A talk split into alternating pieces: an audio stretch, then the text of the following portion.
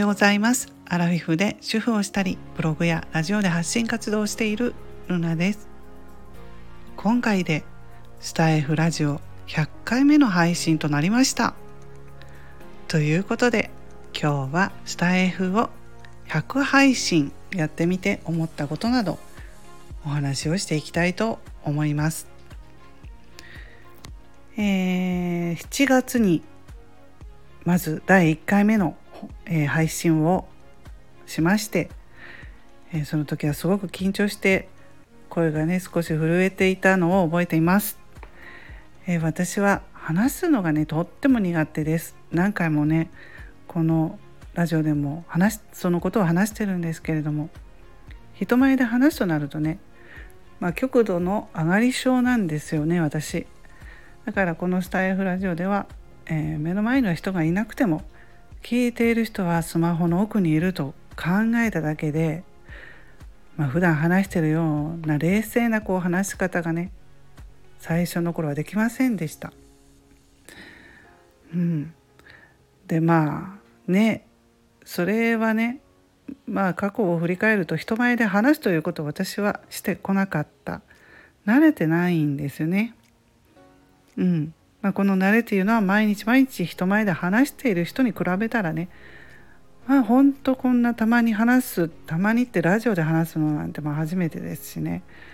こうやって本格的に毎日ね話すっていうことをするのは初めてで下手でまあ当然といえば当然のことなんですよね。まあ、そして私はですね、まあ、学生の頃も自分に自信がなかったということで、まあ、堂々と話せなかったんだなと今になってまあ気づきました。うん、自信がなかったから、まあ、自分の意見を堂々と話せなかったんですよね。そしてきちんと話さないとダメだとかねこんなことを言ったらみんなにどう思われるかなダメなんじゃないかなとかいろいろ考えてたらまあ話せなくなってしまうんですよね。うんちゃんと話さなきゃ上手に話さなきゃいけないと、まあ、こんなこと思ってたらなかなかね話せないんです。うん。まあそういうふうに若い頃は特に思ってましたのでうん自分の気持ちを自分の言葉で伝える、まあ、そしたらね多少でも、まあ、多少ね言葉遣いが荒くても内容がまあちょっと飛んでたりしてもねその時の感情っていうのは、まあ、ちゃんと人に伝わるんだなと、えー、スタイフをして思いました。うんまあ、子育て中にもねあの子供を通じて、まあ、そういうねいろんな気づきっていうのはあったんですよね。自分に自信を持つとかいうそういう気づきっていうことは、まあ、子供育ててたらね、えー、勉強の面だとかそういうのを発表の面だとかでもね気づいたりすることありますよね。うん、でもですね自分が実際にそれは子どものことであってじゃあ自分が実際できるかって言ったらあの慣れてないとねやっぱりできない。でまあ最近ブログやスタイフに挑戦して自分が自分でやってみてまあこういうことがよく理解できるようになりました。うんえー、そしてねまあ私はブログを始めて自分のお手本にしたい人を追いかけてねあの最終的にまあ今この人っていう有名な、えー、方がいるんですけれども、まあ、真似をしてちょっとでも学ぼうと思って真似をしてね自分のそういうお手本にしたい好きな人がいるんですけど、まあ、その中で、まあ、今言った上手に話そうとか書こうとか思わなくてもね、うん、人はそれよりも内容全体で、ね、印象に残るかどうかが大きいとかいうふうにやっぱり私がま追いかけてる人たちは共通してそういうことを言ってるんですよ。うん、でまあそれでそうなんだってねあそれでいいんだって、まあ、気づいたりしてるわけです。うん、でまあその大体私の好きなブロガーの人はね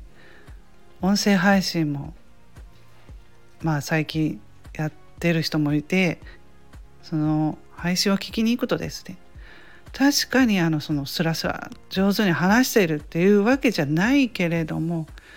その感情っていうのがなんか一生懸命だなっていうのがすぐ伝わってくるんですよそういう人って。それを聞いてるとねあこれでいいんだなと。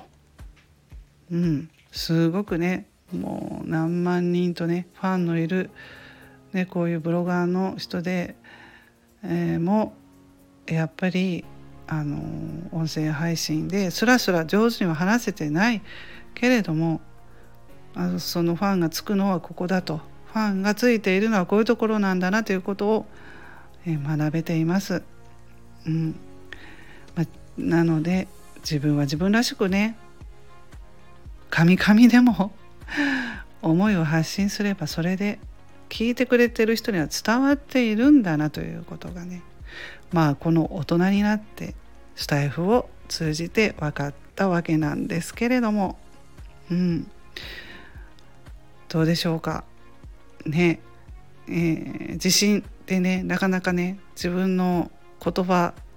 話すこと自信を持つっていうのね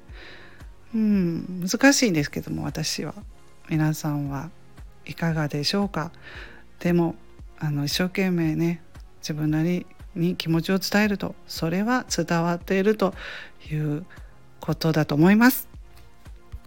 そして今日までいいねフォローをしていただいた方毎日聞いて聞いてくださっている方に感謝しています。ありがとうございます、えー、今回で100回目ということで明日からはちょっと毎日配信を、えー、やめて週に23回の配信にしようと思っています。まあそれもしばらくちょっとやってみて様子を見まして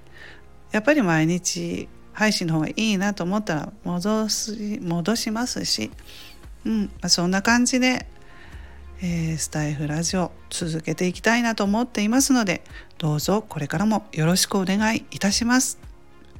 はい今日は、え、スタイフラジオ100回配信ということでお話ししました。それでは皆さん今日も良い一日をお過ごしくださいませ。それではまたお会いしましょうね。